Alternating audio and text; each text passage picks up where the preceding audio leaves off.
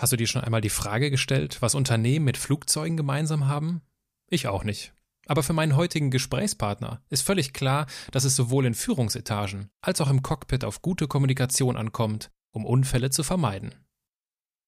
Angefangen hat alles damit, dass Peter Brandl als kleiner Junge am Flugplatz stand, den Fliegern hinterher schaute und davon träumte, später einmal im Cockpit zu sitzen. Als er mit 14 Jahren das Segelfliegen begann, wies ihn ein Arzt auf seine Brille hin. Ein Pilot, der eine Brille trägt? Das geht nicht. Peter Brandl glaubte ihm. Warum er seinen Kindheitstraum doch wieder ausgraben konnte? Was wir gegen Flugangst und Lampenfieber unternehmen können? und wie er sich als Präsident der German Speakers Association, dem Berufsverband für professionelle Redner, auf eine Keynote vorbereitet, das erfährst du jetzt. Es ist schön, dass du an Bord bist. Menschen, die in keine Schublade passen. Geschichten voller biografischer Brüche. Inspiration, um neue Wege zu gehen. Auch Models können Doktor sein. Erfolgsmuster von Andersmachern. Der Podcast mit Wirtschaftswissenschaftler, Model und Berater Dr. Aaron Brückner. Wenn du dir die Unfälle anschaust, warum das passiert ist und dann dir dann manchmal sagst, shit, genau das habe ich auch schon mal gemacht. Ja, dann toucht dich das irgendwie auch nochmal. Selbst, selbst mit DAX-Vorständen, also mit so richtigen Alpha-Tierchen, dem kann ich sagen, ist ja gut und schön, dass du das so machst, dass du es für richtig hältst, aber wenn du das im Cockpit machst, bist du danach tot. Wenn du dir mal vorstellst, was Lampenfieber für ein Gefühl ist, ja, was das in dir eigentlich macht, und wenn du dieses Gefühl mal vergleichst mit Verliebtsein, dann wirst du merken, dass die körperliche Repräsentation, also das, was eigentlich im Körper gerade passiert, genau das gleiche ist. Peter, ich freue mich, dass ich in deinem Büro sein darf. Schön, dass du gekommen bist. Und würde das Gespräch gerne mit einem kleinen Steckbrief beginnen. Jupp. Dein Name. Peter Brandl. Dein Alter. 50. Hilft nichts, aber ist so. Deine Heimat. Meine Heimat.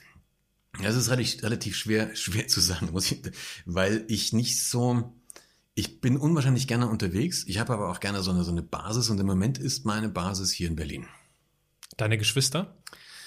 Ich habe einige Geschwister, aber auch ich habe eine relativ ungewöhnliche Familiengeschichte. Ich habe insgesamt fünf Geschwister. Wir haben alle unsere eigenen Mutter, bis auf meinen Bruder, der hatte seinen eigenen Vater. Das klingt sehr kreativ. Kann ich nichts dafür. Dein Vorbild? Mein Vorbild, das ist auch eine, eine ganz heikle Frage. Ich habe ein paar verschiedene Vorbilder in, Vorbilder in unterschiedlichen Bereichen. Das kommt immer darauf an, welchen Bereich. Wenn du mich jetzt nach einem fragst, dann würde ich sagen, mein Vorbild sind kleine Kinder. Weil? Weil die so eine, eine, eine extrem unbekümmerte Art haben, an Dinge ranzugehen und vor allen Dingen, weil es den Scheiße, Entschuldigung, weil es denen ziemlich egal ist, ähm, ob sie jetzt Erfolg haben oder nicht. Also wenn, wenn ein kleines Kind auf die Nase fliegt, dann steht es auf und macht das gleiche weiter. Und, und so, so diese, diese, diese spielerische Art, an Dinge ranzugehen, auch an Schwierigkeiten ranzugehen. Guck mal, es sind so riesig komplexe Sachen wie Sprechen lernen oder Laufen lernen. Da können wir doch alles, was wir jetzt lernen, gegen vergessen, gegen das, was wir als Kinder gelernt haben. Und die Kiddies, die machen das so, un, so unbekümmert und das finde ich einfach cool. Also ich würde mir da ab und zu mal wünschen, dass ich oder dass wir alle so ein bisschen mehr so diese kindliche Herangehensweise haben. Ich wohne in Düsseldorf über einem Kindergarten. Mhm. Das hat mich, als ich nach der Wohnung gesucht habe, auch überhaupt nicht abgeschreckt, weil ich Kinder sehr mag. Und ich ertappe mich dabei, wie ich manchmal am Fenster stehe und den Kindern beim Spielen beobachte, ja. äh, beim, beim Spielen zuschaue und es faszinierend finde, wie die miteinander spielen. Ja. Und denke mir dann aber auch, okay, wenn mich jetzt einer dabei beobachtet, was denkt der wohl, wenn ich den Kindern zugucke? Das, das, das ist auch so ein bisschen krank irgendwie, dass du dir, dass du dir, dass, dass wir jetzt gerade ne, ähm, inzwischen als Männer in einer Gesellschaft leben, wo du allen Ernstes dir solche Fragen stellst. Ja, das stimmt. Gut, hat aber seine Gründe. Ah, wirklich so wie du sagst, wenn du ein Kind dabei beobachtest, wie die, wie die völlig alles um sich rum vergessen und damit irgendetwas beschäftigt sind, wo wir als Erwachsene sagen, das ist völlig sinnlos. Ja. ja. Und das, ich halt das, also warum eigentlich? Also das würde ich mir ab und zu mal ein bisschen wünschen, da wieder so ein bisschen, ja, kindliche Offenheit in ja. die Dinge reinzubringen. Lassen wir die kindliche Offenheit hinter uns und kommen ins Erwachsenenalter. Angenommen, du sitzt an einer Hotelbar. Ja. Was willst du trinken? Rotwein. Und nehmen wir an, ich komme dazu. Ich würde einen Gin Tonic trinken. Mhm. Oh, okay. Und wir kommen, und, und wir kommen ins Gespräch. Worüber würdest du dich am liebsten mit mir unterhalten? Ich unterhalte mich ähm, Oder ich fange andersrum an. Das, was mich immer interessiert, ist, was Menschen bewegt, warum ein Mensch etwas macht. Ja, also ich finde das immer, dass es natürlich, wenn du jetzt zufällig auch Pilot wärst und, und wir da sehr, sehr ähnlich wären, klar, dann haben wir gemeinsame Stories, das ist auch alles lustig. Ich finde es aber sehr, sehr spannend, Menschen kennenzulernen, die eben komplett anders sind als ich. Also die, die irgendwas komplett anderes machen. Und ich muss das nicht gut finden, ich muss das auch nicht selber machen, aber ich finde es faszinierend, was diesen anderen Menschen daran fasziniert. Also zum Beispiel, ich hatte mal in einem Seminar vor Jahren einen Bundesliga-Minigolfer. Es gibt tatsächlich eine Bund echt, es gibt eine Bundesliga für Minigolf. Das wusste ich bis dahin nicht. Ich habe auch nach, den, nach der Begegnung mit diesen Menschen nicht äh, angefangen, professionell Minigolf zu spielen. Aber ich ich finde es halt hoch faszinierend, wenn ich mit so jemandem unterhältst und die und und und die fangen dann an wirklich darüber zu erzählen, warum die das so cool finden. Das finde ich einfach hochinteressant. Also da was von anderen Menschen mitzubekommen, was mir halt völlig fremd ist. Das geht mir genauso und deswegen würde ich dich wahrscheinlich auch sehr schnell fragen. Sag mal, Peter, du scheinst ja ein richtig guter Typ zu sein. Was machst du denn so beruflich? ähm, das Einzige, was ich kann, also äh, ich halte Vorträge, ich, ich rede. Ich schreibe Bücher und ich halte Vorträge. Das ist das, was ich beruflich mache. Und das ist auch ganz spannend. Diese, diese, diese, diese, diese, diese Berufsbezeichnung, die gibt's im Deutschen eigentlich gar nicht. Es gibt bloß eine englische, Professional Speaker. Und lustigerweise, wenn ich in Amerika unterwegs bin, in Amerika weiß jeder, was das ist. Also ein Taxifahrer, ja, oder oder wenn du zum Friseur gehst, die wissen, was ein Professional Speaker ist. Ja, wenn sie dich fragen, was machst du beruflich, sagen Professional, ah, something like Brian Tracy or, or ja, uh, Anthony Robbins, was natürlich relativ cool ist. Hier in Deutschland weiß das kaum jemand, was das ist. Und wenn sie es wissen, dann kommen sie mit so wirklich blöden Sprüchen ums Eck. Ja, ist das ein Lautsprecher? Ey, bitte, geht zurück, Englisch fünfte Klasse, übersetzt den Begriff erstmal richtig. Ein Professional Speaker ist jemand, der, der über ein Thema redet, nicht von sich behauptet, der zu, der zu sein, der am meisten darüber weiß. Also, ich bin als Professional Speaker nicht der ich sollte mein Thema kennen und sollte viel darüber wissen, aber ich muss nicht der beste der beste Experte in dem Feld sein, weil die besten, besten Experten sind häufig so, dass sie ihre Botschaft nicht wirklich rüberbringen können. Ja, und so dieses, diese, dieses, diese Stellschraube dazwischen, die füllt ein guter Professional Speaker aus. Und das ist das, was ich mache. Wie erklärst du dir, dass das in Deutschland nicht so verbreitet ist? Ähm, ich glaube, das sind zwei Sachen. Das eine ist, dass äh, tatsächlich einfach so diese, dieses, dieses ganze Thema in Deutschland wesentlich später losging. Also das ging hier bei uns los als ich angefangen habe, Speaking, also Training mache ich ja schon wesentlich länger, das mache ich seit fast 25 Jahren. Intensiv Speaking mache ich seit um die zehn Jahre. Da war es tatsächlich so, da, da gab es, in diesen letzten zehn Jahren hat sich der Markt langsam entwickelt. Der ist aber noch das sehr, sehr weit weg von dem, was es in Amerika ist zum Beispiel. Das ist das eine, also so der Zeitversatz. Das zweite ist, dass wir gerade in Deutschland eine Kultur haben, die ich auch häufig echt anstrengend finde, wir sind so diese, diese Überskeptiker. Ja, also es ist tatsächlich so, wenn ich häufig in Deutschland irgendwo eingeladen werde von einem Unternehmen, einen Vortrag zu halten oder einen Workshop, dann habe ich wirklich, die Leute sitzen häufig so ganz verschlossen dann vor mir, ja, so, so richtig abwehrende Körperhaltung und, und strahlen so mit jeder Pore ihres Körpers diesen Gedanken aus, was will denn der Depp mir jetzt schon wieder erzählen? Mhm. Ja? Und du hast ganz häufig erstmal diesen Punkt, ähm, wo die Leute so in einer völligen Skepsishaltung sind. Und du musst erstmal beweisen, dass das, was du erzählst, was gut ist. Das ist in Amerika komplett anders. Also aus meiner Erfahrung, zumindest was ich dort erlebt habe, wenn ich dort geredet habe. In Deutschland ist es, wenn ich, wenn ich, wenn ich mich in Deutschland hin, hinstelle und, und, und nur so einen Satz sagen würde, wie du kannst deinen Erfolg selber beeinflussen, was auch immer Erfolg für dich ist Du hast es in der, hast es in der Hand, dein Leben zu verändern. Wenn ich das nur ein Satz, von dem ich hundertprozentig über, überzeugt bin. Wenn ich das in Deutschland irgendwo, zum Beispiel bei Facebook poste, habe ich garantiert 20 oder 30 Kommentare drunter. Das geht gar nicht, es gibt so viele, die können es nicht, bla bla bla bla bla. Ja, das natürlich, es gibt viele Menschen, die können es tatsächlich nicht. Das, es gibt Menschen, die haben Schicksal, alles klar. Aber wir sind hier einfach irgendwie, ich weiß es nicht, wir sind in so einer Kultur drinne, dass immer erstmal alles geht nicht, geht nicht, geht nicht geredet wird. Mhm. Das halte ich für verständlich auf der einen Seite, aber hochproblematisch, wenn ich in die Zukunft denke. Weil wenn wir mit dem Mindset tatsächlich in Zukunft weiterhin erfolgreich sein wollen, das können wir knicken. Wir werden, wir werden jetzt schon abgehängt auf weiter, auf weiter Flur. Was sind denn so dann deine, deine besten oder wirksamsten Icebreaker in so einer Situation? Wenn du auf die Bühne kommst und merkst, okay, jetzt kommt hier mal äh, eine kalte Front auf mich zu. Was sind so deine, was hast du gelernt in den Jahren? Was sind so deine Tricks, um das Eis zu brechen? Also, das, ähm, das erste ist tatsächlich, ich spiele mich nicht mehr als Experte auf. Ja, ich, ich stelle mich nicht mehr auf eine Bühne, sei es in einem Seminarraum oder sei es eine große Bühne, und tu so, als würde ich das alles können, was ich erzähle. Weil ganz, ganz viel, was ich erzähle, gerade Kommunikation ist also mein Kommunikation, Interaktion zwischen Menschen, das ist ja so mein, mein primäres Thema. Da ist es nicht so, dass ich nie Konflikte hätte. Natürlich, meine Frau und ich, wir streiten uns auch. Ja? Ähm, und mir gelingt auch mal was nicht. Und ganz viel von dem, was ich erzähle, kommt letztlich aus einer eigenen Erfahrung raus. Und das ist eine Nummer, die ich gelernt habe. Ähm, von dem Moment, wo ich aufgehört habe, so zu tun, als würde ich das alles können, bin ich wesentlich besser geworden. Das, mhm. das nehmen die Leute wesentlich näher an. Ich habe auch auf, und das ist, glaube ich, das nächste, der, der zweite Punkt, das ist extrem wichtig, ganz, ganz viele Trainer, Trainerinnen, Speaker, Speakerinnen erlebe ich als nicht wirklich authentisch.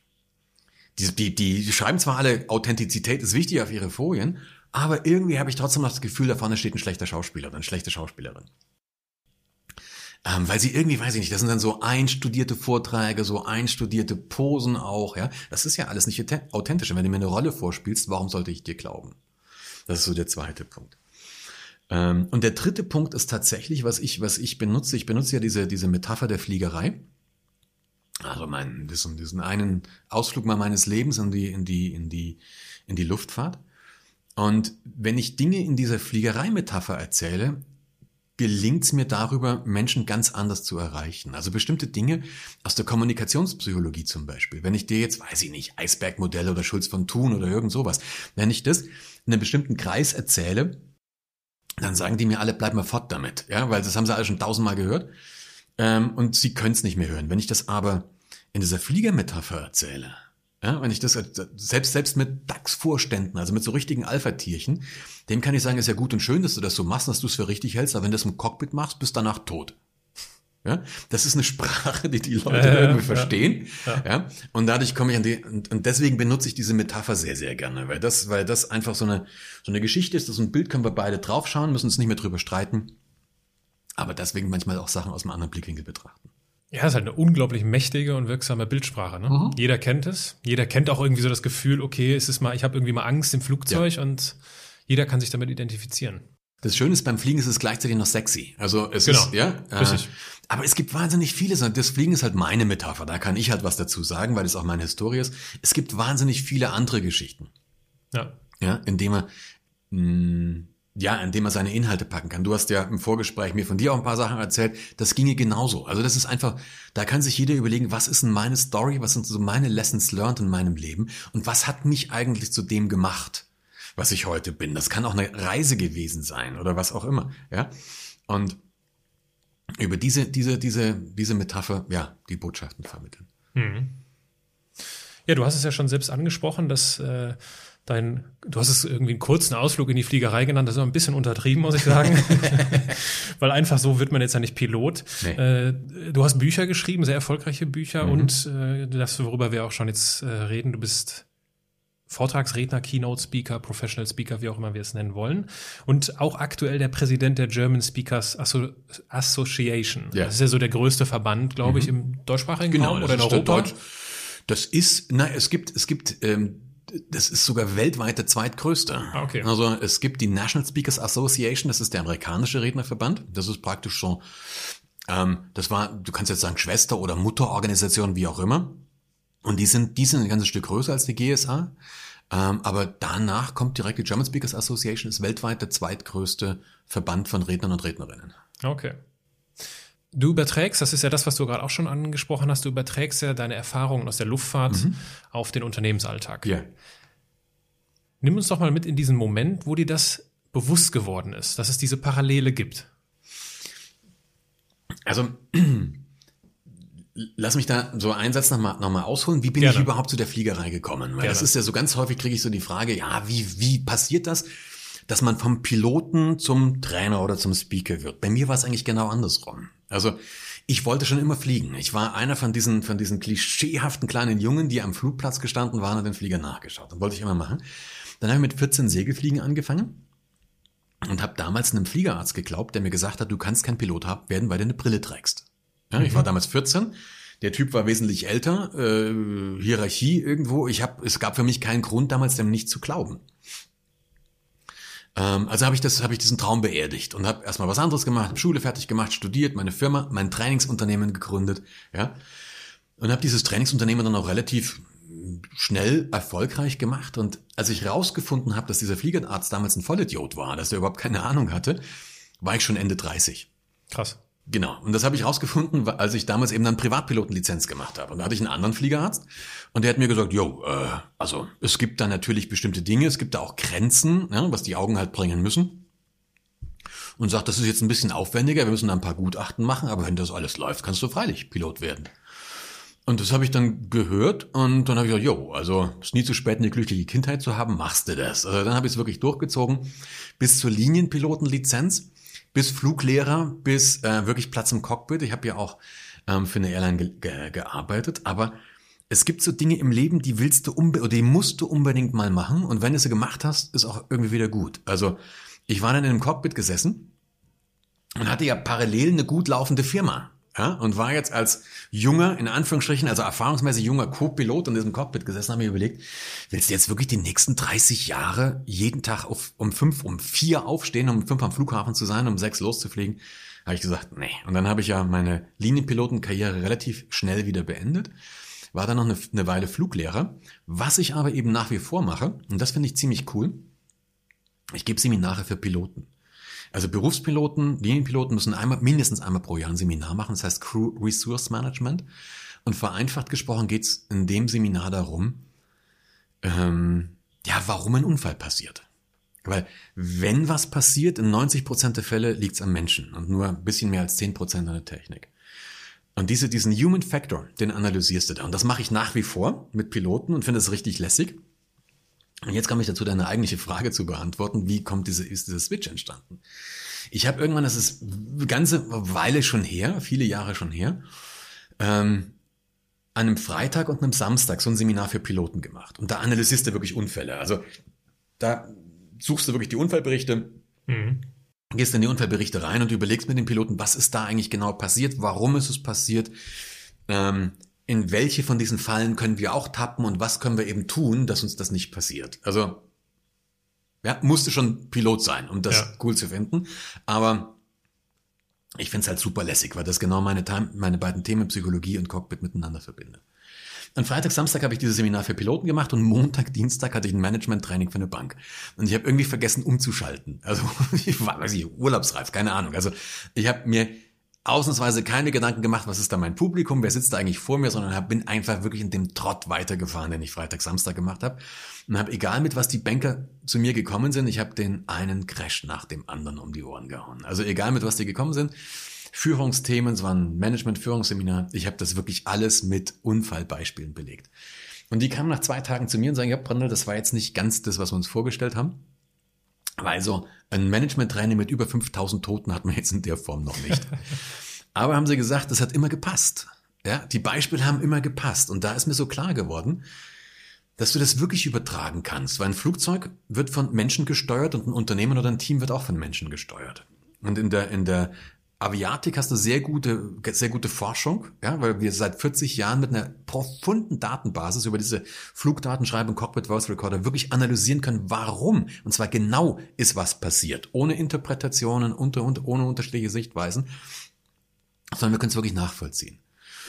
Und es geht um Menschen, deswegen kannst du das eine super das andere übertragen. Das war dann so die Geburtsstunde. Also da sind ja ganz viele faszinierende Dinge dabei. Was ich unglaublich spannend finde, ist, dass das dein Kindheitstraum war. Ja. Der dir aufgrund einer Aussage sozusagen genommen wurde ja. oder den du dir hast nehmen lassen. Wo ich mir jetzt so denke, okay, was wurde mir in meinem Leben alles mhm. gesagt?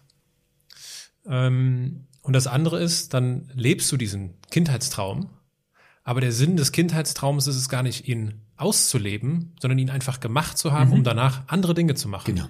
Weil es ist ja die inhaltliche Basis deiner heutigen Arbeit. Das finde ich total faszinierend. Das, das, das ist tatsächlich so der Punkt. Also ich, ich stelle mir manchmal so die, wenn ich, wenn ich jetzt hier in Berlin zum Beispiel äh, die Straße langlaufe, äh, schaue mir den Menschen an Und dann stelle ich mir die Frage, sag mal, leben diese Menschen auch nur ansatzweise das Leben, das sie eigentlich gerne leben wollten? Und damit meine ich jetzt nicht irgendwie hier mit dem Ferrari durch Beverly Hills zu fahren, sondern ich meine einfach wirklich ist so diese Lebenssituation, machst du einen Beruf, der dir ansatzweise Spaß macht? Also in jedem Beruf gibt es Tage, wo es dich ankotzt. Klar. Ja, aber so grundsätzlich. Lebst du, Part, lebst du mit einem Menschen zusammen, mit dem du eigentlich auch in 10 oder 20 Jahren noch zusammen sein möchtest? Oder ist das kalte Grausen jeden Morgen, wenn du erwachst. Ja? Und ich habe das Gefühl, dass viele Menschen eben nicht das Leben, das Leben leben, das sie eigentlich leben möchten.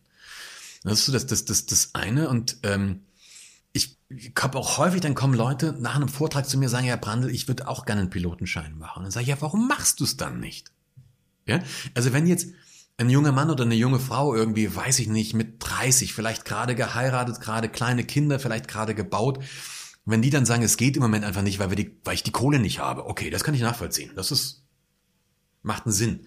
Aber wenn die Leute dann irgendwie so alt sind wie ich und die sind gesettelt, die Kinder sind aus dem Haus, Haus ist abbezahlt oder zum großen Teil abbezahlt, da wäre einfach die Möglichkeit, sowas zu machen. Klar, Fliegen kostet Geld, aber jetzt äh, auch nicht so, dass man das, wenn man, wenn man einen vernünftigen Job hat, nicht irgendwie zusammen. Und die machen es nicht. Und mhm. es gibt so viele Sachen, wo die Leute zu mir sagen, ah, das würde ich gerne mal machen. Und ich sage, ja, dann mach's doch in Gottes Namen. Also auf was wartest du? Ja? Und das, das ist so der, der eine Punkt. Also wirklich diese Sachen, auf die man wirklich Bock hat, einfach zu tun. Und dann aber eben auch, das ist das zweite Phänomen,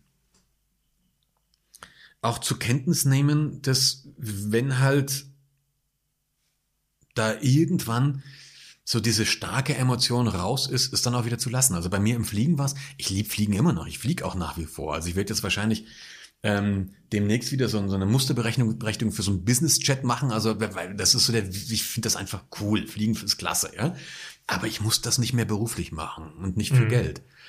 Und, und dann merkst du halt, viele Menschen haben dann einen, einen, Traum verfolgt und da vielleicht auch wahnsinnig viel Energie rein investiert. Das ist beim Fliegen so eine, so eine, so eine ATPL, also so eine Linienpilotenlizenz, das kriegst du nicht geschenkt. Das kostet ein Schweinegeld. Ja, was, 100.000 oder ja, was? Ja, ne? so in der Größenordnung. Ja. ja. Also, ja, 80. Aber 80 ja. bis 100. Ist ja auch wurscht.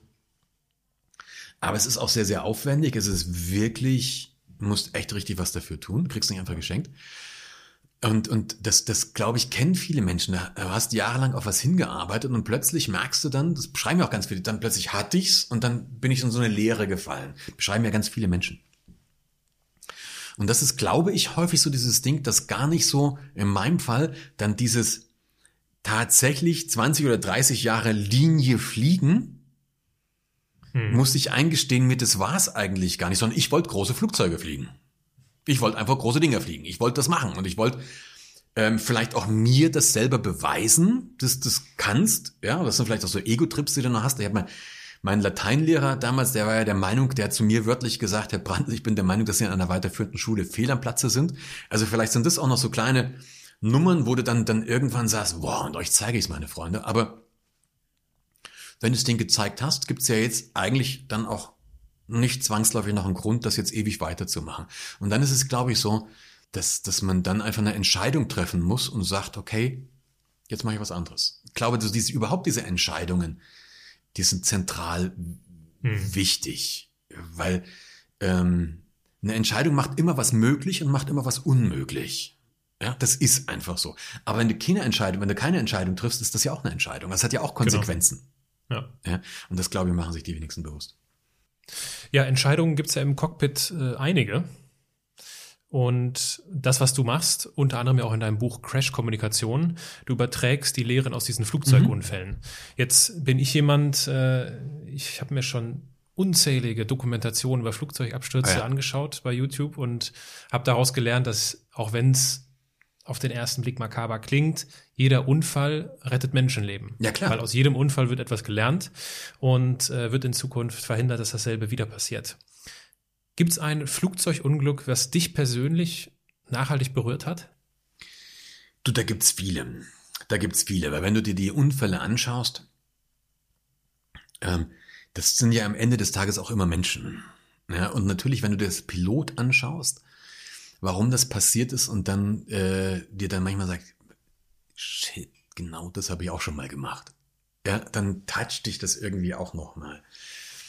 Also es gibt ein paar Unfälle. Es gibt natürlich eine Sache, die, die mich, äh, es gibt zwei Unfälle, wo auch die ganze Crew Resource Management und Psychologie nichts mehr, nicht mehr weiterhilft. Das eine war der Concorde-Absturz, weil das war hm. echt schlicht und einfach Shit happens. Das war, also wo man wirklich sagen muss, das war so eine beknackte Folge von blöden Umständen. Also in dem Moment, wo die über diesen Metallstreifen, der auf der Piste lag, drüber gerollt sind, waren die war nichts mehr zu machen. War nichts mehr zu machen, weil die konnten ja. nicht, also, aber da müsste ich dir jetzt genau erklären über die Aerodynamik von der Concorde und so weiter. Das wird, glaube ich, zu weit führen. Das machen wir ein andermal. Machen wir ein andermal. das ist eine andere Sache, die mich unglaublich berührt hat, war natürlich dieser unglaublich unsägliche äh, äh, German Wings. Ja, wie soll ich das nennen? Das war ja kein Absturz. Das ja. war auch, das war auch kein Unfall, sondern das war ein Massenmord. Wo, und das ist vor allen Dingen deswegen so schwer, weil du in der Fliegerei so eine Sache lernst auch, und das ist so, das ist so, geht in deine DNA über, ähm, du verlässt dich auf deine Kollegen und Kolleginnen. Also wir können diesen Job nicht machen, wenn wir uns nicht aufeinander verlassen. Hm. Also Kapitän, erster Offizier im Cockpit, Cabin Crew das gleiche. Ich muss mich im Cockpit darauf verlassen, dass die hinten ihren Job machen und die hinten müssen sich darauf verlassen, dass wir vorne. Also wir begeben uns ja praktisch in die Hände des anderen. Und, und wenn dann ein so ein Typ dieses, dieses Vertrauen völlig missbraucht. Mhm. Ja. Und in, in meiner Augen hochgradig kriminell, um seine Ego-Trips da auszulegen. Und das war zum Beispiel auch in Tegel, als das passiert ist. Da war in Tegel lange so eine, so eine wie, so eine, wie nennt man das, Mahnwache, weiß ich keine ja, ja. Ahnung. Aber da haben die Kerzen aufgestellt. Gab's in Düsseldorf auch, ja. Und da waren die Crews, ja. Aber von den unterschiedlichsten Airlines. Da gab's auch so einen Sprung, so einen Spruch in Wings United. ja? ja? Die Cruise davor, das fand ich hoch, das fand ich unglaublich berührend. Aus, aus äh, einer anderen Sicht heraus gibt es natürlich eine Reihe von Unfällen, wo man, wo man wirklich was draus gelernt hat. Ja, und das ähm, ist so diese, diese typische, den, den, den mit Sicherheit auch kennst. Das war dieser Teneriffa-Crash, die schlimmste ja, ja, zivile Luftfahrtkatastrophe. Horror. Ja. Da hat man zum Beispiel daraus gelernt, wie wichtig es ist, eine Kultur zu haben, ähm, wo auch Mitarbeiter, also auch rangniedere Mitarbeiter, ähm, widersprechen. Hm. Ja, gab noch eine Reihe anderer Unfälle in diese Richtung. Das war so ein, ein ganz wichtiger. Und da gibt's eine Reihe, da gibt's eine Reihe von, von, von Unfällen, wo man wirklich ganz klare Lektionen draus gezogen hat, die dann danach die Luftfahrt stark beeinflusst haben, die aber auch ein Management stark beeinflussen können. Hast du schon mal so richtig Angst im Flugzeug gehabt? Nö. Wahnsinn. Also Dazu vielleicht eine kleine Anekdote aus meinem bescheidenen Leben. Ich bin 2007 mit Germanwings damals von London nach Köln geflogen und äh, bin auch vorher schon viel geflogen, bin aber noch nie im Sturm geflogen mhm. und hatte das also überhaupt nicht auf der Rechnung. Es war in London ziemlich windig und was ich nicht wusste ist, dass in Köln Sturm ist. Mhm. Der Flieger kam auch schon sehr wackelig an und ich dachte mir, oh ja, gut, wackelt ein bisschen. Also es war so turbulent, dass die keinerlei Service machen konnten. Das ist ja so für den allerletzten Fluggast dann auch verständlich, okay, mhm. hier ist jetzt gerade mal ernst. Und die Maschine ging wirklich hoch, runter, links, rechts, was ist London, Köln, keine Ahnung, 40, 45 Minuten. Und äh, dann wollten wir landen in, in Köln es war auch schon dunkel, für mich ganz schlimm. Ich saß nicht am Fenster, weil ich bin so ein Kontrollfreak. Ich muss dann irgendwie, auch wenn das natürlich überhaupt mhm. nichts bringt, ne? Aber ich habe dann das Gefühl, okay, ich sehe, was passiert und überhaupt nicht. Es war dunkel, die Blitze nur in den Wolken, absoluter Horror. Die, die Frau äh, am, am Fenster war eine Muslimin, die, ich glaube, die betete auch schon so ihr letztes Gebet, ich am Gang und also absoluter Horror. Und dann wollte er landen, ging nicht, musste durchstarten, nun noch mal eine Viertelstunde Ehrenrunde und dann hat er es zum Glück geschafft. Also wirklich der absolute Horror für mich. Und ich habe danach meine Eltern angerufen und habe meinem Vater gesagt, ey, ich bin so dankbar, dass ich dich jetzt an, anrufen kann. Das Perverse an dieser Situation war, die Reihe hinter mir, da saßen zwei Geschäftsmänner, die haben sich die ganze Zeit seelenruhig unterhalten. Mhm. Das ist tatsächlich der Punkt. Also für mich, das gefragt habe ich Angst. Also es gab, ich habe viele Situationen erlebt, die einfach sehr, sehr unangenehm waren. Ja, also wenn du so richtig starke Turbulenzen hast, das ist als, als, vor allen Dingen als Passagier im Cockpit ist das nochmal was anderes, weil du echt andere Sitze hast, du bist auch anders, anders angeschnallt und so weiter. Aber das ist einfach extrem unangenehm. Und natürlich, wenn es wirklich bockig ist, ist es auch im Cockpit nicht mehr lustig. Also, ich habe eine Reihe von Situationen erlebt, die echt alles andere als schön waren, die sehr, sehr unangenehm waren. Aber Angst ist halt, in, in meinem Fall, ich weiß halt, was die gerade tun. Also ich weiß, ähm, dass, dass es bestimmte Limitationen eines Flugzeugs gibt. Ähm, und wenn diese Limitationen oder wenn das Wetter an, an die Grenze dieser Limite ist, da fliegst du woanders hin. Also du hast zum Beispiel eine Seite, du fliegst nirgendwo hin, wo Gewitter ist. Das, mhm. das täuscht immer ein bisschen. Aber ähm, wenn du die Blitze siehst, bist du nicht im Gewitter. Mhm. Wenn plötzlich alles weiß ist, dann könntest du im Gewitter sein. Aber wenn du so lange die Blitze, Blitze siehst, fliegst du irgendwann außen rum. Aber natürlich außen, außen um diesem Gewitter drumherum ist es trotzdem brutal bockig. Ja. ja. Und einfach total ruppig. Und das ist einfach sehr unangenehm. Das ist auch wirklich stressig für den Körper. Es gibt eine bestimmte Seitenwindkomponente. Ja, also ein Flugzeug ist zugelassen für eine maximale Seitenwindkomponente. Das weißt du vorher. Ja. Und du weißt auch vorher das Wetter. Also du weißt aus, ja. mit welcher Stärke der Wind inklusive der Gast, also inklusive der Böen da mhm. ankommt. Und, und wenn das nicht geht, geht's halt nicht. Da fliegst du woanders hin. Ja, insofern ist das alles unangenehm, aber nix, wo ich jetzt auch als Pilot sage, jo, das ist halt fliegerisches Handwerk, obwohl es sehr, sehr unangenehm ist. Ja, ich sage immer, Fliegen ist für mich immer wieder aufs Neue ein Rendezvous mit dem Schicksal. Auch wenn das natürlich sehr pathetisch klingt, was du wahrscheinlich auch nicht so unterschreiben würdest. Nee, nee. Ne? Weil das ist es für mich auch überhaupt nicht. Also ja. das, da ist ja, da ist ja keine, also die, die, die Fahrt mit dem Taxi zum Flughafen, das ist ein Rendezvous mit dem Schicksal. Also ja, da, ich kann dir sagen, ich habe also auch hier in Berlin regelmäßig Taxifahrer, wo ich mir denke, den hat mir der Herrgott jetzt geschickt, um mich ja. dran zu erinnern, dass ich sterblich bin. Ja? Das habe ich im Flieger nicht. Das habe ich im Flieger nicht. Ja. Ja, aber wenn die hier in Berlin wirklich mit 120 über den Tegler Weg rauschen, ja, und dann ähm, mit quietschenden Reifen an der Ampel losfahren und davor mit, also, ne, das sehe ich so überhaupt nicht, weil das wirklich Fliegen, auch wenn es das, das, das, das Liniefliegen, also Liniefliegen, die gewerbliche Luftfahrt, das ist alles innerhalb eines ganz klar definierten, sicheren Bereiches. Also da, du, das ist ein ganz klarer Bereich, wo ich vorher weiß, das funktioniert ja? Und wenn das nicht mehr funktioniert, mache ich es nicht mehr. Dann mhm. fliege ich entweder woanders hin oder du machst eben diesen Anflug. Und natürlich, äh, ein Anflug ist so, du musst in einer bestimmten Höhe stabilisiert sein. Also natürlich kannst du jetzt versetzt zur, zur Bahn sein. Wenn du Seitenwind hast, musst du erst einen Vorhaltewinkel haben. Aber wenn du nicht stabil bist, startest du durch. Und das ist für, ja. für, für einen Piloten Standard Procedure. Da habe ich überhaupt keinen Stress mit. Also das ist, das hast du rauf und runter trainiert. Hinten ist natürlich wieder doof. Was würdest du denn jemandem raten oder empfehlen, der, der Flugangst hat? Es kommt immer ein kleines bisschen darauf an, warum der Mensch Flugangst hat. Also es gibt in meinen Augen zwei, zwei Gründe für Flugangst. Das eine ist, die Leute ähm, können sich an sich nicht vorstellen, dass so ein Ding fliegt. Also das ist, das ist, kommt im Weltmodell nicht vor und deswegen wissen sie oder glauben oder wissen sie, wenn sie da einsteigen, sind sie des Todes, weil das kann nicht funktionieren. Ja? Das ist die eine Gruppe. Die zweite Gruppe sind Menschen, die haben einfach ein wahnsinniges Problem damit, die Kontrolle abzugeben. Zu der gehöre ich. Genau. Und die müssten unterschiedliche Dinge machen. Also wenn du, wenn du äh, die erste Gruppe, da ist das einfachste. Es gibt so Flugangstseminare, zum Beispiel von der Lufthansa. Die machen sehr, sehr gute Flugangst, Flugangstseminare. Kannst du da hingehen, da kommst du dann näher ran, da weißt du, wie das funktioniert. Okay, dann ist relativ easy. Mit dem Thema Kontrolle abgeben, das hat ja mit dem Fliegen nichts zu tun. Das ist ja ein Thema, was, was, was du ja. in allen Lebensbereichen hast und deswegen müsstest du dich dem stellen. Also praktisch, was bedeutet das oder wie kannst du dich dem dahin geben, dass du eben in verschiedenen Lebenssituationen einfach die Kontrolle abgibst. Das hat was mit Vertrauen zu tun und so weiter. Das wäre da mal die Basis. Grundsätzlich finde ich zwei Sachen cool. Das erste ist überhaupt eben so ein Flugangsseminar. Das zweite ist, Dir wahrscheinlich würde ich empfehlen, zwei bis drei Flugstunden zu nehmen. Mhm. Mhm. Also ganz konkret das wirklich selber zu machen.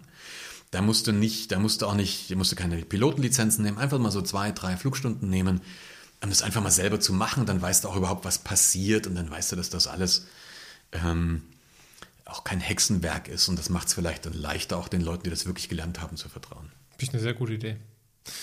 Jetzt gibt es ja nicht nur Passagiere mit Angst, sondern es gibt ja auch Unternehmen, in denen Angst herrscht ja. und in denen Mitarbeiter in einer Angstkultur arbeiten. Wie lässt sich denn, wie lässt sich das übertragen? Na, relativ simpel. Also ähm, Angstkultur ist so ein, so, ein, so ein extrem negatives Wort und das Management dieser Unternehmen würde jetzt sofort widersprechen. Absolut, ja. Ja? Also müssen wir das mal ein bisschen anders aufdecken. Die, die Frage ist ja, trauen sich Menschen, also Mitarbeiter, Mitarbeiterinnen, mir zu sagen, was sie eigentlich wollen. Das kannst du in einer Beziehung runternehmen. Du kannst auch, du musst doch nicht mal ein Unternehmen haben, du kannst eine normale Mann-Frau-Beziehung oder, oder Mann-Mann, was auch immer, was denjenigen glücklich macht. Traue ich mich meinem Partner, meiner Partnerin zu sagen, was ich eigentlich möchte. Da fängt es ja schon mal an. Und ähm, ich glaube, jeder Mensch von uns hat schon mal in einem Unternehmen gearbeitet, unter einem Chef oder einer Chefin gearbeitet, wo gesagt hast, das hat überhaupt keinen Sinn, da was zu sagen. Das bringt überhaupt nichts. Wenn da was sagst, kriegst du eher nur auf die Fresse. Also, ja. Mhm. Ähm, jetzt kannst du dir vorstellen, in solchen Situationen, wie wahrscheinlich ist es, wenn du, wenn du, wenn du ähm, Hilfe brauchst, dass du diese Hilfe einforderst oder versuchst es irgendwie hinzupfuschen.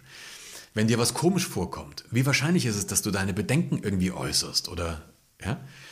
Und wenn du es auf ein Unternehmen überträgst, nimm mal, nimm mal Quelle. Das ist doch, ich meine, wie kann es sein, dass das größte Logistikunternehmen das Internet verschläft?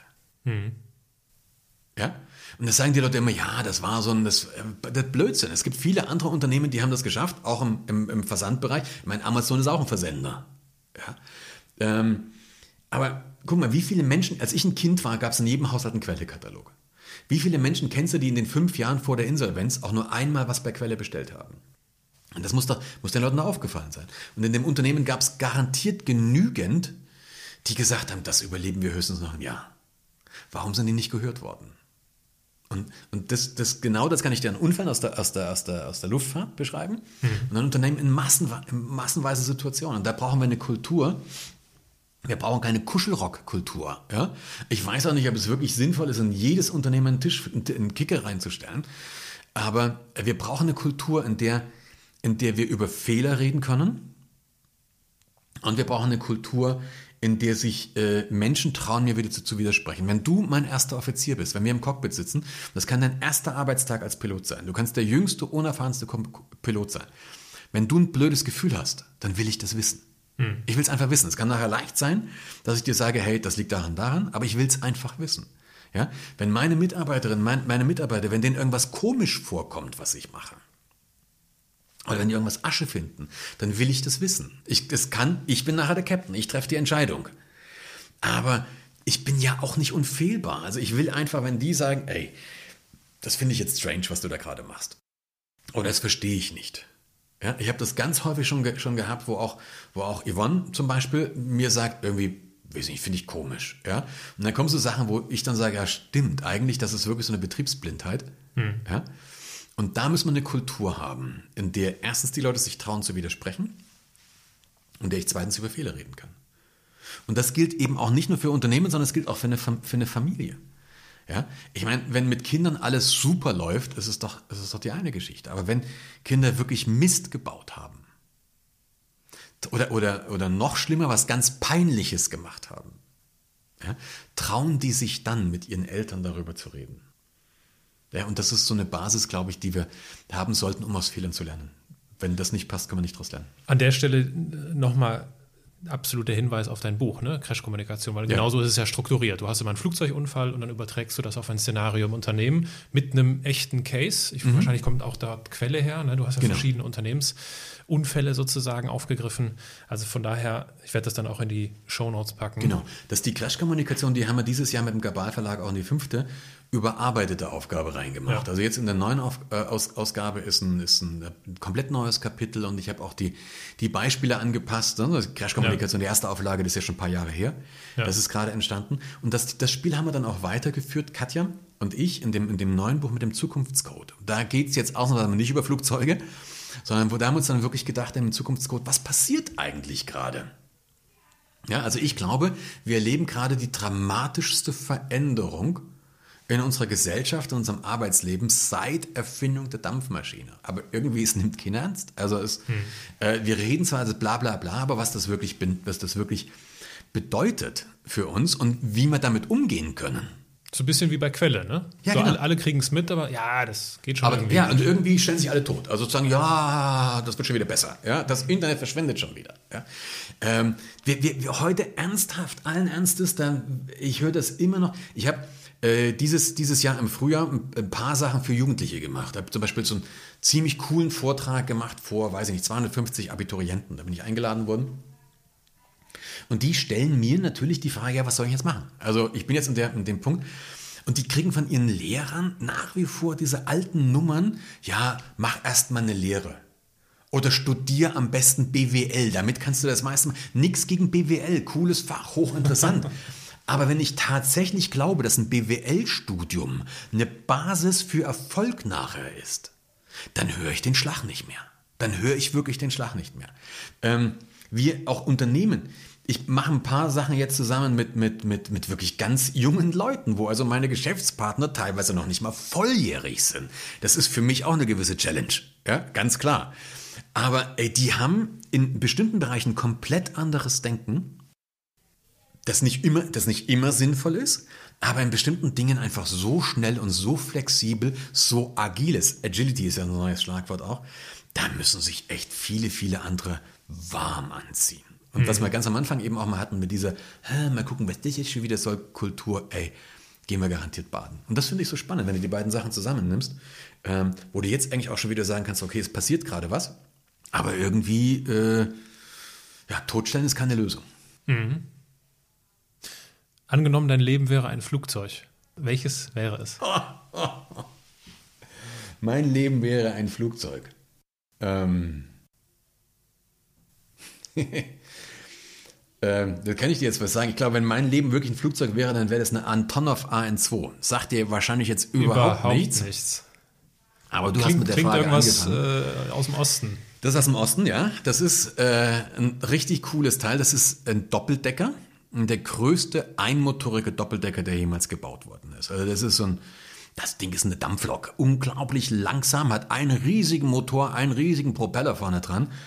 Ähm, und das ist so ein, ja, das ist so ein Vorschlaghammer der Lüfte. Also das Teil ähm, ist unglaublich robust, langsam, aber du kriegst es nicht kaputt.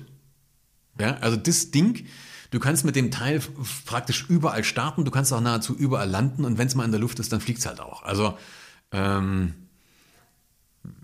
ich finde es sehr, sehr cool. Die meisten Menschen finden es, glaube ich, ziemlich uncool. Äh, ja, das wäre wahrscheinlich meins. Okay. Lass uns äh, ein wenig über Speaking reden. Du bist da ja der erste Ansprechpartner.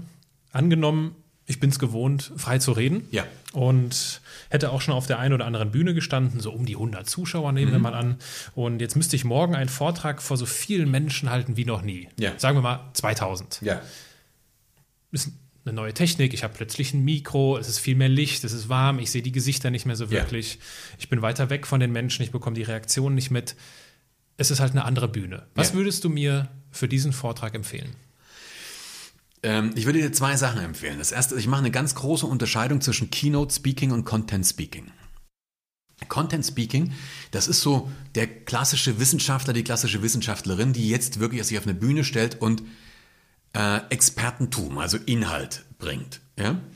Als Keynote Speaker, was mein, was mein Beruf ist, werde ich in erster Linie gebucht, um Emotionen auszulösen. Also ich soll inspirieren und Impulse geben.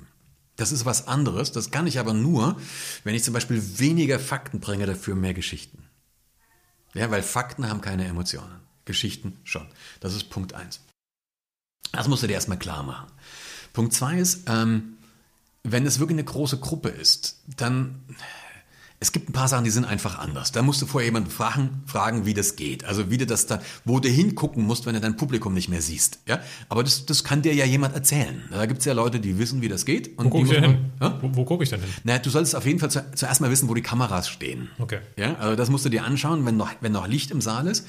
Und tendenziell sprichst du in die Richtung der Kameras. Ja, oder du sprichst so in die Mitte des Raumes. Du hast eine ganz massive Tendenz, in die ersten zwei Reihen zu sprechen, weil die siehst du noch. Ja? Und damit guckst du aber, eigentlich, du wirst dir nachher mit Kameras übertragen bei 2000 Leuten.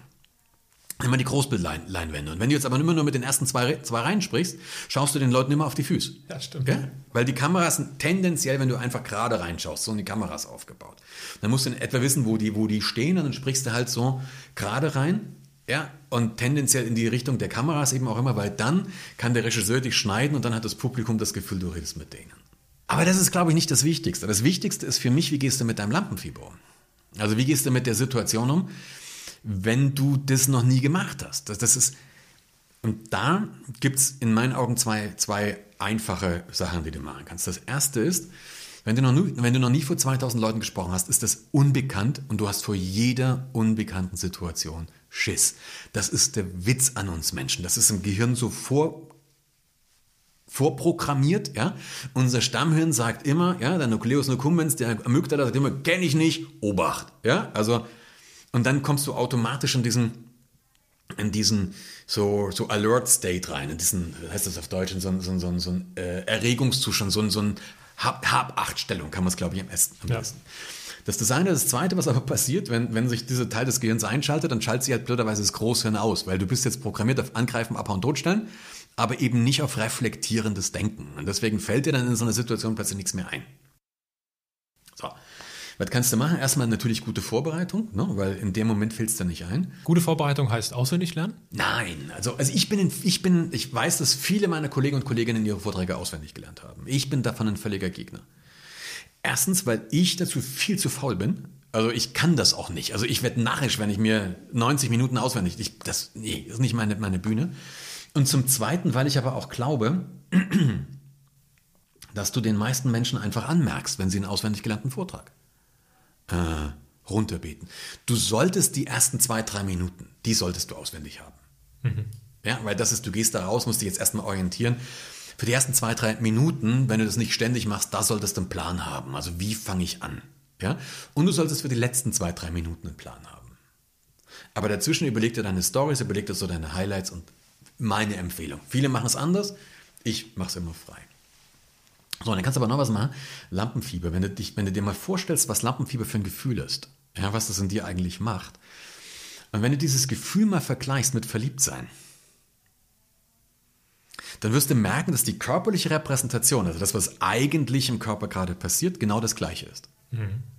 Du hast genauso dieses, dieses komische Gefühl so in der Solarplexus-Gegend, du hast genauso dieses Gefühl, diese leichten Hibbeligkeit, so vielleicht so ein bisschen, bisschen zittrig, ein bisschen unkonzentriert, so, ne?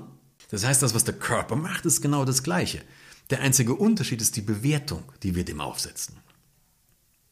Und als ich das mal begriffen habe, ja, war es eine relativ lässige Nummer, weil ich habe dann plötzlich gemerkt, ich stehe dann eben auch was, was für mich mal Neues ist, ja, weiß schon ein paar Mal vor zwei, drei oder 4.000 Leuten gestanden, aber es gibt dann auch trotzdem immer mal wieder Dinge, die halt völlig neu sind. Du machst das jetzt plötzlich in Amerika, also andere Kultur, nicht deine, nicht deine Muttersprache, also es gibt es immer mal wieder. Dann merke ich das natürlich an mir genauso. Oder lustigerweise bei diesen Abiturienten war das auch was. Das ist ja nicht, da hast du plötzlich 250, 250 17, 18-Jährige. Die reagieren echt anders. Die sind anders drauf als meine normale Zielgruppe. Und, und, und dann mache ich mir das so bewusst und habe dann das Gefühl, das ist ja cool. Du hast dieses, dieses echte Gefühl dieses frisch Verliebtseins, kriegst du immer mal wieder. Ja? Und das finde ich richtig lässig. Also ich stehe hm. inzwischen da richtig drauf. Ja, und habe da richtig, richtig Bock drauf, auch auf dieses Gefühl. Ich finde das richtig, richtig cool, weil ich das einfach anders bewerte.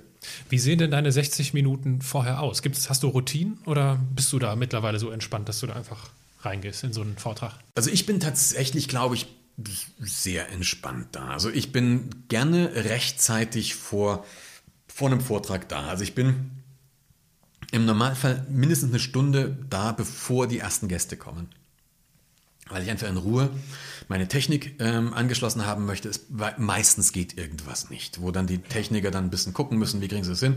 Ihr habt ja keinen Bock auf Stress. Also und meine Erfahrung ist, wenn ich eine Stunde, bevor die Leute da sind, kriegt man das alles gebacken. Das habe ich gerne einfach aufgestellt. Ähm, und dann ja, warte ich halt einfach, bis es losgeht. Ich habe gerne so die letzten zehn Minuten vor der Show meine Ruhe. Oder die letzten fünf bis zehn Minuten vor der Show meine Ruhe ähm, ist jetzt auch nicht so, dass ich da nicht ansprechbar wäre, aber da überlege ich mir nochmal, wie steige ich ein. Also ich lerne jetzt nicht die ersten zwei bis drei Minuten auswendig, aber ich überlege mir dann nochmal, okay, was sage ich? Wie genau fange ich mit dieser Gruppe jetzt an? Ich überlege mir auch nochmal, was ist das für eine Gruppe? Und ich überlege mir auch nochmal, was sind jetzt für diesen Vortrag einfach meine zwei, drei wichtigsten Botschaften. Ich habe die Erfahrung gemacht, und das hat jetzt gar nichts äh, zwangsläufig mit Sprechen zu tun, sondern mit, mit Aufregung, mit Lampenfieber ich war früher im Radsport und mhm. ich habe das, hab das auch vor jedem Rennen gehabt. an der Ziellinie gestanden, äh, an, der, an der Startlinie gestanden und äh, da war noch alles in Ordnung. Rennen ging los und ich hatte sofort einen trockenen Mund. Ja. Das heißt, ich hatte die Schwierigkeit, was halt sehr unangenehm ist, wenn es vor allem der Beginn eines Rennens ist immer total hektisch und Ja. Positionskämpfe und so weiter und so fort. Und ich hatte immer die Schwierigkeit und ich habe das auch nicht wirklich gehandelt bekommen. Ich musste auf den, in der ersten Runde oder auf den ersten 500 bis 1000 Metern musste ich einen ganz kleinen Schluck Wasser trinken und dann war wieder alles in Ordnung. Ja. Und ich stelle mittlerweile fest, wenn ich vor vielen Menschen rede, kommt dasselbe. Ja. Ganz normale körperliche Reaktion. Und gibt es da eine andere Lösung für, als äh, dann schnell einfach einen Schluck Wasser zu trinken? Also, ähm, erstmal die Lösung, also die, die, die Reaktion ist völlig normal. Das ist, das hast du immer so, diesen, ich krieg einen trockenen Mund oder ja, Frosch im Hals sagt, man auch das ja alles ein, Ja. aus einem Bereich. Ähm, zwei, zwei Möglichkeiten. Die eine Möglichkeit ist, schau, dass du vorher genug trinkst. Also eine Sache, die habe ich mal gelernt, lustigerweise von Sabine Askedom. Die hat mal den Spruch gebracht, weil du sagst ja immer, ich, ich trinke eh relativ viel. Und dann haben viele Menschen vor einem Vortrag Angst, wenn ich jetzt vor einem Vortrag trinke, muss ich dann während des Vortrags pinkeln. ja, stimmt. Ja? Und dann hat Sabine Askedom mal gesagt, das stimmt, das hat die mir vor, weiß ich nicht, acht Jahren mal gesagt. Äh, mach dir keinen Kopf drum, weil in dem Moment, wenn du auf die Bühne gehst, sorgt dein Organismus, weiß ich nicht, wer das, was das genau macht, Cortisol, Nebenniere, was auch immer, sorgt dafür, dass du nicht mehr pinkeln musst. Das ist tatsächlich so. Ja? Deswegen davor erstens genug trinken. Das sorgt mal dafür, dass du überhaupt nicht ansatzweise dehydriert bist. Ich zum Beispiel trinke davor gerne äh, eine Tasse heißes Wasser. Also nur heißes Wasser. Ähm, eventuell mit einem Sprutz Zitrone drin. Aber also kein, nichts Scharfes, wenn was Saures und gerne heißes Wasser, weil das entspannt nochmal alles. Das entspannt so diesen ganzen Rachenbereich und so. Wenn du so eine leicht belegte Stimme hast, macht das, macht das weg. Ja? Und es sorgt vor allen Dingen dafür, dass die Stimmbänder befeucht, befeuchtet sind. Du kannst zum Beispiel direkt bevor du auf eine Bühne bist, einfach noch einen Schluck trinken. Und ich habe immer ein Glas Wasser. Ja. Weil spätestens, wenn du zum Beispiel bei den Leuten dann so diese Schlucken hörst, warte mal, ich mal. Ja, also wenn du, ich weiß jetzt nicht, ob man das auf der Aufnahme hört, aber das hört hörst man. du ganz häufig bei, bei Leuten, die reden und du hörst immer diese Schlucken, dann weißt du, die haben zu wenig getrunken. Das ist der Körper versucht krampfhaft die Stimmbänder zu befeuchten. Daher kommt das, Schlu daher kommt das Schlucken. Ja. Ja? Also, ja. Lass uns ein wenig in, in, der, in der Schatzkammer deiner Erfahrungen wühlen. Was war denn ein besonders bewegender Moment für dich auf der Bühne? Also auf der Bühne selber es gibt natürlich diese bewegenden Argumente, wenn du, wenn du entweder völlig verkackst, also wenn du mal so richtig was in die Fritten fährst, das sollte auch. Zum schlimmen Moment komme ich noch. Ja, okay, dann sage ich da jetzt noch nichts dazu. Aber natürlich, es ist, es ist sensationell, dass wenn du vor großen Gruppen stehst und die richtig ausflippen. Also wenn die richtig mitgehen und dann wirklich das Cheeren anfangen und Standing Ovations, das ist schon sehr, sehr geil. Was aber viel bewegender ist, finde ich, ist das, was dann danach kommt. Weil in dem Moment, wenn, wenn kannst du dir vorstellen, wenn du vor 1000 oder 2000 Leuten stehst und die richtig ausflippen, da bist du selber so geflasht, da topfst du danach eine Dreiviertelstunde noch wie so ein Duracell-Häschen. Also da checkst du eh, also ich zumindest, check dann eh nicht, was da gerade eigentlich passiert. Was, was wirklich bewegender und im Sinne auch von ergreifender ist, das ist, wenn es richtig gut funktioniert, die, die, die Reaktionen danach. Also wenn du danach Mails bekommst, zum Beispiel, wo die Leute dann sagen, ey, geiler Vortrag. Oder zu sagen, ey, du hast da bei mir was ausgelöst, ich weiß das selber gerade noch nicht, was jetzt gerade eigentlich passiert. Oder, oder manchmal passiert es auch, dass Jahre später die Leute zu mir, zu mir kommen. Ich habe ja diese Schlüsselanhänger, diese Remove Before Flight Schlüsselanhänger oder, oder Aufkleber. Und das passiert mir öfter. Also jetzt nicht jeden Tag, aber öfter. Also ich irgendwann bin auf einem Bahnhof, zum Beispiel am Flughafen, und ein wildfremder Mensch auf mich zugerannt. Und so, so völlig euphorisch. Und ich denke mir hast du eine Verabredung vergessen oder sowas? Und dann sagen die Leute, und dann kommen die auf dich zugerannt und umarmen dich ab, sagen, ah, ja, sie, sie wissen ja gar nicht, wer ich bin, weil ich war auf einem Vortrag von ihnen. Und dann sage ich, cool, wann? Vor drei Jahren. Und dann holen die diesen Schlüsselanhänger raus und sagen, und das war für mich so eine Initialzündung. Danach habe ich mich mit meiner, das ist zum Beispiel neulich erst passiert, da sagt dann jemand, danach habe ich mich mit meiner Frau zusammengesetzt gesetzt und habe mit ihr endlich ihr mal die Sachen gesagt, die ich schon immer sagen wollte. Und dann haben wir angefangen, darüber zu reden. Und das hat tierisch was. Und das finde ich, das finde ich, da, ich maße mir da jetzt nicht an, dass ich die Kompetenz hätte, ähm, da Menschen wirklich das Leben zu verändern. Aber das passiert, es gelingt eben öfters mal. Und wenn du das Gefühl hast, dass du da wirklich eine positive Spur im Leben von den Menschen hinterlassen konntest, das ist für mich richtig, richtig klasse. Also da, da das finde ich sehr, sehr cool. Macht mich auch stolz. Dann kommen wir zum schlimmen oder peinlichen Moment auf der Bühne. Also peinliche Momente habe ich relativ wenig, weil mir tatsächlich sehr, sehr wenig peinlich ist. Also ich habe da schon ziemlich alles abgefrühstückt, was du machen kannst. Offener Hosenlatz über riesige Schweißflecken und hinfliegen beim auf die Bühne. Also was dir einfällt, was du da versauen kannst, habe ich eigentlich schon versaut. Ähm, aber da bin ich schmerzfrei. Also das da, ich bin da wirklich so sagen, so what, das passiert halt und ich bin jetzt hier, um Spaß zu haben. Tatsächlich ist er meine Einstellung, deswegen ist mir das relativ egal. Ich, ich versuche auch nicht, ich versuche halt auch nicht mehr cool zu sein, weißt du? Also, also was, was, was ich vorhin mal gemeint habe. Ich versuche nicht mehr jetzt irgendeine Rolle zu spielen, dass die Leute jetzt sagen, boah, was ist der Brandel für ein geiler Typ. Sondern ich mache einfach mein Ding und erzähle das, was mir wichtig ist und versuche das zu geben, was ich geben kann. Und wenn halt jemand mich scheiße findet, ist es halt so. Also da bin ich jetzt auch alt genug ähm, das ist mir nicht egal, aber äh, ich habe da jetzt auch, ich bin halt so, wie ich bin. Deswegen ist mir wenig, wenig peinlich. Aber ich habe natürlich auch schon Sachen richtig, richtig vergeigt. Gott sei Dank nur sehr wenige. Ähm, und Gott sei Dank auch nur sehr, sehr selten. Aber ich möcht, würde jedem Kollegen und jeder Kollegin diese Erfahrung auch gönnen. Und zwar nicht, weil ich ein böser Mensch bin, sondern weil du daraus wahnsinnig viel lernen kannst. Also so mein, mein, wie sagt man, Waterloo war einmal eine Vortrag, ein Vortrag vor 1500 Unternehmensberatern, jungen, jungen Unternehmensberatern. Und ich habe voll abgekackt. Also das, das. Wie sah das aus? Das sah dann so aus, dass ich durch den Saal raus bin und 1500 Leute haben den Blickkontakt gemieden. Also du musstest durch den Saal durch. Oh Gott. Ja, und 1500 Leute haben weggeschaut, was du geguckt Das ist echt oh Asche. Ja, das ist wirklich, ist auch schon eine Weile her. Also es ist jetzt nicht, aber woran lag es? Hast na, du irgendwie inhaltlich daneben gelegen oder hast du. Na, es gab viele, es, es, es hat ja immer viele Gründe. Ja. Wie im Flugzeug. Wie im Flugzeug. Es gab eine, eine Reihe von Rahmenbedingungen, die Asche waren. Also es war in dem Raum saukalt. Die Technik hat nicht wirklich funktioniert. Ähm, also die, die Präsentationen haben geflackert und, und alles. Und das, die, die Technik war auch nicht wirklich gut verständlich. Ähm, es war eine für mich schwierige Zielgruppe. Es war auf Englisch, das ist ja auch nochmal, ich halt viele Vorträge auf Englisch, aber es ist nicht deine Muttersprache. Du hast also wesentlich weniger so Rescue-Methoden. Ne? Ähm, aber das waren alles die Rahmenbedingungen. Ich habe aber selber ein paar, paar Dinge falsch gemacht. Also ich selber hab, war, glaube ich, schlicht und einfach, hätte mich noch ein ganzes Stück besser vorbereiten müssen auf diesen Job. Und ich habe eine Sache gemacht, äh, die Agentur, die das damals veranstaltet hat, die hat mich verkauft so als, als so fast so eine, so eine, so eine One-Man-Multimedia-Show. Also so super, so halb, ja, die Stones, des, die Rolling Stones des gesprochenen Wortes, Wortes irgendwie so haben die mich mhm. verkauft. Und jetzt hat der Kunde das eben gekauft, das mussten die auch irgendwann liefern. Und dann haben die so verschiedene Multimedia-Anteile gemacht. Unter anderem haben die meine Kernaussagen einsprechen lassen. Die haben eine junge Schauspielerin genommen und haben die in ein zu enges Stewardessenkostüm gesetzt, auf so, ein, auf, so ein, auf so eine Flugzeugsitzbank, in einem Greenscreen hinten ein Flugzeug eingesprochen.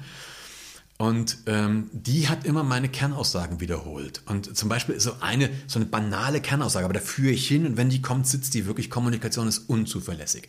Klingt jetzt ganz banal, im Vortrag führe ich dahin. Das ist dann richtig, das ist so ein Buff, ja, weil, auch weil es so banal ist, aber plötzlich den Leuten klar wird. Und die haben das halt so umgesetzt dass halt ich sage, Kommunikation ist unzuverlässig, dann geht so der Screen auf, dann macht's Bing, ja, dann sitzt diese junge Frau in dem zu engen Kostüm und sagt, Kommunikation ist unzuverlässig, ja, und dann macht's wieder Bing und wieder weg. Und eigentlich, als ich das gesehen habe, dann in dem Vortrag, habe ich gesagt, sag mal, Brandl, bist du völlig bescheuert, ja, weil du siehst dann das und sagst, ey, wie, wie, wie, weil du nimmst dir ja völlig die Butter vom Brot dabei, du ziehst ja. das ja ins Lächerliche. Ja. Ähm, als ich es gesehen habe, war mir auch klar, dass es völlig beknackt ist. Und da habe ich mir dann wieder gedacht, wie wichtig es ist, echt folge deinem Ding. Also lass dich da nicht in irgendwas reinpressen. Und das ist vielleicht so ein Loop auch wieder zu was, was wir vorhin hatten. Also ich vorhin diese Geschichte mit dem Fliegerarzt erzählt hatte. Ja, mit dem mit 14, der mir gesagt, kannst kein Pilot werden. Was ich daraus gelernt habe, dann ein bisschen später ist mir das klar geworden, ich folge nur noch Ratschlägen, die mir gefallen. Und das wäre auch, wenn du mich nach einer Empfehlung fragst, zum Beispiel, wäre das ein Rat, den ich geben würde. Folge nur Ratschlägen, die dir gefallen. Was heißt das konkret? Damit meine ich nicht, äh, komm, geh heute Abend ein Bier trinken. Also nicht so diese Banalitäten, aber du hast ganz häufig, dass, dass dir irgendjemand was sagt und das klingt alles vernünftig, das klingt auch alles durchdacht, das macht auch alles Sinn, aber du hast ein blödes Gefühl dabei. Damals mit 14 bei dem Fliegerarzt habe ich gesagt, weißt du was, eigentlich du kannst mich mal. Heute als Erwachsener würde ich das auch sagen, ist mir egal, gehe halt zum anderen Fliegerarzt. Wenn du mir was sagst, was mir nicht passt, suche mal einen anderen. Ja? Ähm, diesem Lateinlehrer, der, der damals wirklich mich auf den Kicker gehabt hat. Ich habe dem viel zu viel Macht gegeben. Ja? Und das ist ganz häufig so so Ding, du hörst irgendwas, eben auch mit dieser, mit dieser Agentur, die haben das alles super, super, super und dann mir auch noch gut verkauft, aber irgendwo, ich habe von Anfang an ein blödes Gefühl gehabt, weil ich eigentlich so ein Philippans nicht mag. Mhm. Ja? Und es stellt sich für mich immer wieder raus, wenn du, wenn du, wenn du da deine Intuition, also Intuition ist ja viel mehr, wenn wir uns das jetzt neurologisch anschauen würden. Aber wenn du dem folgst, was dein, was dein Body dir eigentlich sagt, also was dein Körper dir eigentlich sagt, ähm, dann bist du im Normalfall echt auf der sicheren Seite. Mhm. Und das also im Sinne von, was dir gefällt, was deiner Intu Intuition ganz genau, zusagt. Ganz genau. Also das, wenn, wenn du, wenn du einen Ratschlag hörst, der, der zwar sehr vernünftig klingt, aber du hast ein echt blödes Gefühl und das, du hast eigentlich keinen Bock drauf, dann lass es lieber. Mach was anderes. Mhm. Wenn du so auf die Erfolge und Enttäuschungen deines Lebens blickst, gibt es sowas wie einen roten Faden, den du erkennen kannst? Wenn ich zurückschaue, schon. also wenn ich, äh, wenn, wenn ich glaube, ich durch die Augen meiner Mutter sehe, als ich so 18, 19, 20 bis 30 war, ähm, das war, glaube ich, sehr viel Chaos. Wenn ich jetzt zurückschaue, gibt es dann absoluten roten Faden. Also das, das, der rote Faden ist einfach ein, in, in, ein Leben, in dem ich sehr, sehr viel erlebt habe, in dem ich sehr, sehr viel ähm, Lektionen gelernt habe, manchmal durch durch so Seitenwege, auch eben vor allen Dingen durch viele Fehler, die ich gemacht habe. Oder eben, Fehler ist ja sehr, sehr relativ, weil wenn ich daraus wichtig was gelernt habe, war es ja eigentlich kein Fehler, sondern nur eine notwendige Lektion. Also zurück, wenn ich zurückblicke, sehe ich den roten Faden schon. Mhm. Lass uns so einen kleinen Crashkurs in Crashkommunikation machen. Yes. Zwei Punkte dazu. Was können denn die Zuhörer in ihrer alltäglichen Kommunikation von Piloten lernen? Ja, ähm, sagen wir mal so zwei ganz einfache Dinge. Das erste, was Sie, was Sie, was Sie lernen können, Sie sollten aufhören, Gedanken zu lesen. Das wir, was wir ganz häufig machen, ist, ich sag, ich weiß, was du denkst. Ich weiß, was du sagen möchtest. Ich, äh, komm, lass mich das für dich machen. Ich weiß, was dir gut tut. Wir sind ständig so, wenn du Gespräche dir anschaust, dann merkst du, dass die Leute sich ständig unterbrechen ja, und aneinander vorbeireden. Das, das, das, das, das passiert deswegen, weil sie nicht wirklich zuhören. Also in der Fliegerei zum Beispiel haben wir dieses Closed Loop. Ich wiederhole ja alles, was du mir ja. sagst. So weit würde ich jetzt nicht unbedingt gehen.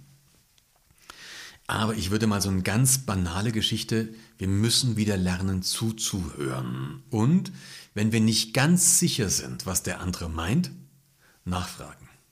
Hm. Du kannst dir so eine Frage stellen, wenn du irgendwas gehört hast, kannst du dir die Frage stellen, bist du bereit, 5000 Euro zu wetten? Also wirklich so eine hohe, also das, das muss eine Summe sein, die echt wehtut. Ja?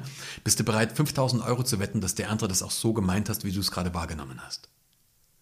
Und da wirst du bei ganz vielen Sachen merken, nö.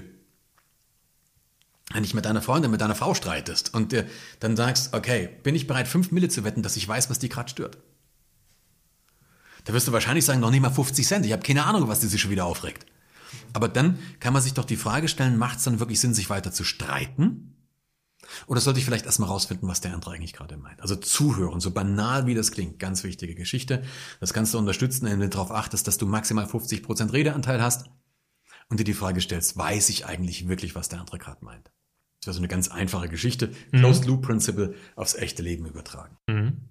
Was können die Zuhörer ab sofort tun, um der Captain ihres Lebens zu sein? Ähm, das geht ein bisschen weg von Kommunikation. Das, was Sie sofort tun können, Sie können sich hinsetzen, sich eine halbe Stunde Zeit nehmen und ein Blatt Papier und sich mal überlegen, wie hätte ich mein Leben eigentlich gern? Randy Gage, ein amerikanischer Speaker-Kollege, hat mal gesagt, you got to know how your perfect day looks like. Du musst wissen, wie dein idealer Tag ausschaut und kein Wolkenkuckuck sein, ja? Nicht morgens schon mit zwei Mai Tai und der Hängewand aufwachen, sondern wirklich so, wie möchtest du leben? Mit wem, wo, was möchtest du arbeiten, wie viel, in welchem, also, ja, dass man das erstmal überlegen. Und dann kann man sich als zweites überlegen, okay, wie weit bin ich davon weg und in welchen Bereichen bin ich davon weg. Und dann gilt es im Prinzip jetzt vereinfacht darum, vereinfacht gesprochen darum, ein paar Entscheidungen zu treffen. Wir müssen ein paar Entscheidungen treffen und dafür müssen wir halt auch ein paar Sachen machen, die vielleicht unbequem sind. Es gibt dieses klassische Wort von der Komfortzone, kann keiner mehr hören, aber eigentlich trifft es das ganz gut. Dann müssen wir halt wirklich bereit sein, jetzt auch mal ein Risiko einzugehen und was noch wichtig ist, wir müssen auch bereit sein, Fehler zu machen. Ich glaube, als wir den Zukunftscode geschrieben haben, Fehlerkultur ist ja eh ein sehr, sehr wichtiges Thema, über das ich mich ganz intensiv beschäftige, ich auch sehr viele Vorträge immer wieder dazu halte für Unternehmen. Aber wir, wir, gerade wir Deutschen, wir haben so eine Mentalität zu dieser Perfektionismus. Es muss erstmal alles perfekt sein, bevor ich damit rausgehe. Wir leben heute in einer Welt, in der sich alles so schnell verändert. Das, das ist so wahnsinnig schnell geworden. Wenn wir perfekt sein wollen, kommt irgendein anderer mit einer 80 Prozent nicht ganz perfekten, aber überlebensfähigen Variante und überholt uns. Wir brauchen eine Kultur des Ausprobierens. Wir müssen bereit sein, überlebbare Fehler zu machen. Wir müssen bereit sein, was auszuprobieren, den Dingen erstmal eine Chance zu geben und damit aber auch bereit sein, gegebenenfalls zu scheitern oder eben zur Kenntnis zu nehmen, was halt nicht funktioniert. Und dann, im Englischen sagt man dieses Pivoting, also dieses, dieses Umsteuern, dann eine Entscheidung zu treffen und dann eine Veränderung einzuziehen. Kommen wir mit Blick auf den Abschluss des Gespräches zu den zwei ganz besonderen Rubriken dieses Podcasts. Das sind zunächst einmal die Halbsätze. Ich beginne einen Satz und du darfst ihn vollenden. Kurz oder lang, das ist dir überlassen. Alles klar. Ganz in meinem Element bin ich, wenn? Wenn ich das machen kann, was ich gerade im Moment machen möchte. Anders machen heißt für mich? Ähm, nur Ratschlägen zu folgen, die mir gefallen. Und manchmal auch mutig, dem zu folgen, auf, auf was ich gerade Lust habe, da auch ein Risiko einzugehen, ähm, für mich selber bereit sein, Fehler zu machen und auszuprobieren. Wenn ich mehr Zeit hätte, dann würde ich mir, würde ich mir mehr Zeit wünschen. Nein, wenn ich mehr Zeit hätte, weiß nicht, es gibt so viele Sachen, die ich wahnsinnig gerne mache, von denen würde ich dann wahrscheinlich mehr machen. Dankbar bin ich besonders für für dieses für mich unglaubliche Geschenk, dieses Leben leben zu dürfen. Die letzte Rubrik sind die Assoziationen. Jetzt wird es noch kürzer. Okay. Ich werfe dir einfach ein Schlagwort zu und du kannst damit machen, was du willst, kurz oder lang, up to you. Selbstständigkeit. Das ist für mich die Basis eines erfüllten Lebens. Wenn du, wenn du nicht selbstständig bist, ähm, egal, ich meine das jetzt nicht nur auch bezogen auf selbstständig im Sinne von, ich habe mein eigenes Unternehmen, aber wenn du nicht selbstständig, wenn du in, in Abhängigkeiten bist, dann kannst du nicht mehr frei entscheiden, bist da letztendlich nur eine Form von modernen Sklaverei. Turbulenzen. Turbulenzen gehören zum Leben dazu. In der Fliegerei machen sie manchmal für einen Piloten das Ganze ein bisschen spannender, auch ein bisschen, ja, macht einfach mehr Spaß. Im Leben sind Turbulenzen meistens die Vorboten davon, dass sich etwas verändert und im idealen Sinne zu was Gutem verändert. Lieblingsbuch. Ui, ui, ui, ui. Lieblingsbuch. Also vor, vor, vor vielen Jahren habe ich ein Buch gelesen, äh, Milan Kundera, Kundera, Die unerträgliche Leichtigkeit des Seins. Ein Roman finde ich sensationell. Wenn du es ein bisschen fachlicher haben möchtest, ähm, Stephen Covey, Seven Habits of Highly Effective People. Das Ding, ich habe es auf Deutsch gelesen, aber ich komme gerade nicht auf den deutschen Titel. Kannst du ja noch nicht schauen. Die sieben Wege zur Effektivität? Ja, genau. Glaube ich. Sieben Wege zur Effektivität, genau. So heißt's. Die letzte Assoziation, Piloten in Kurzarmhemden. Geht gar nicht. Es gibt, es gibt keinen Grund, es gibt keinen Grund, ähm, in, in, uns, in, unserem, in unserem klimatischen Kreis. Ja, also ich rede jetzt nicht von Afrika und ich rede nicht von irgendwo, äh, weiß nicht, bestimmte Las Vegas, wo du im Sommer 50 Grad hast, in unserem Kulturkreis gibt es keinen Grund für erwachsene Männer, kurzarmliche Hemden anzuziehen. Das geht nicht. Du kannst die Dinger hochkrempeln, das ist alles gut, aber Kurzarmhemden für Männer, die älter als zwölf sind, no. In diesem Podcast geht es um die Erfolgsmuster von Andersmachern. Gibt es etwas, was du unseren Zuhörern abschließend mit auf den Weg geben möchtest? Also ich ähm, tatsächlich, das eine Ding, was ich vorhin schon gesagt habe. Glaubt nur Ratschlägen, die euch gefallen. Das ist in meinen Augen ein ganz, ganz, ganz, ganz wichtiger Punkt. Und das zweite ist, ähm, traut euch. Also, ich glaube, anders machen ist tatsächlich, anders machen, ja, das ist für mich so ein bisschen die Basis dieses Trauen. Da brauche ich ein bisschen Mut dazu. Ich gehe auch ein Risiko ein. Ähm, du könntest das packen in einen anderen Ratschlag. Bin ich auch mal gefragt worden, I don't give a shit. Ich bin mal in so einer Speaker-Ausbildung gefragt worden, eben diese Ratschläge. Das eine ist immer trauen nur den Ratschlägen, die dir gefallen. Auch wenn jetzt jemandem, der das gerade hört, das nicht gefällt, was ich gerade erzähle, dann, dann ist es halt das nicht, oder? Also das gilt für das, was ich sage, ganz genauso. Und das zweite ist don't give a shit. Damit meine ich, wir sind so, so häufig, sagen dir die Leute, so muss man das machen. Als Speaker musst du das so oder so machen. Als Speaker gehört sich das so oder so. Das darfst du machen, das darfst du nicht machen. Gerade bei Facebook ist ja unglaublich, wie viele Menschen dich darin unterrichten, was du darfst und was du nicht darfst. Don't give a shit. Es ist vollkommen egal. Es ist dein Leben und dieses Leben gehört niemand anderem. Es ist nur deins. Und deswegen vollkommen wurscht, was andere Menschen sich für dein Leben überleben, überlegen. Ähm, finde für dich heraus, was du eigentlich tun möchtest und dann mach's verdammt nochmal. Wir leben in einer Zeit, das ist ja das Geile an unserer Zeit. Ich habe überhaupt keine Angst vor Digitalisierung, weil wir leben in einer Zeit, in der es eigentlich, es war eigentlich noch niemals so leicht, ein selbstbestimmtes Leben zu führen. Es war noch, früher gab's Bildung als, als, als eine Zugangsbarriere. Heute kannst du dir das ganze Wissen der Menschheit im Internet holen. Für Umme.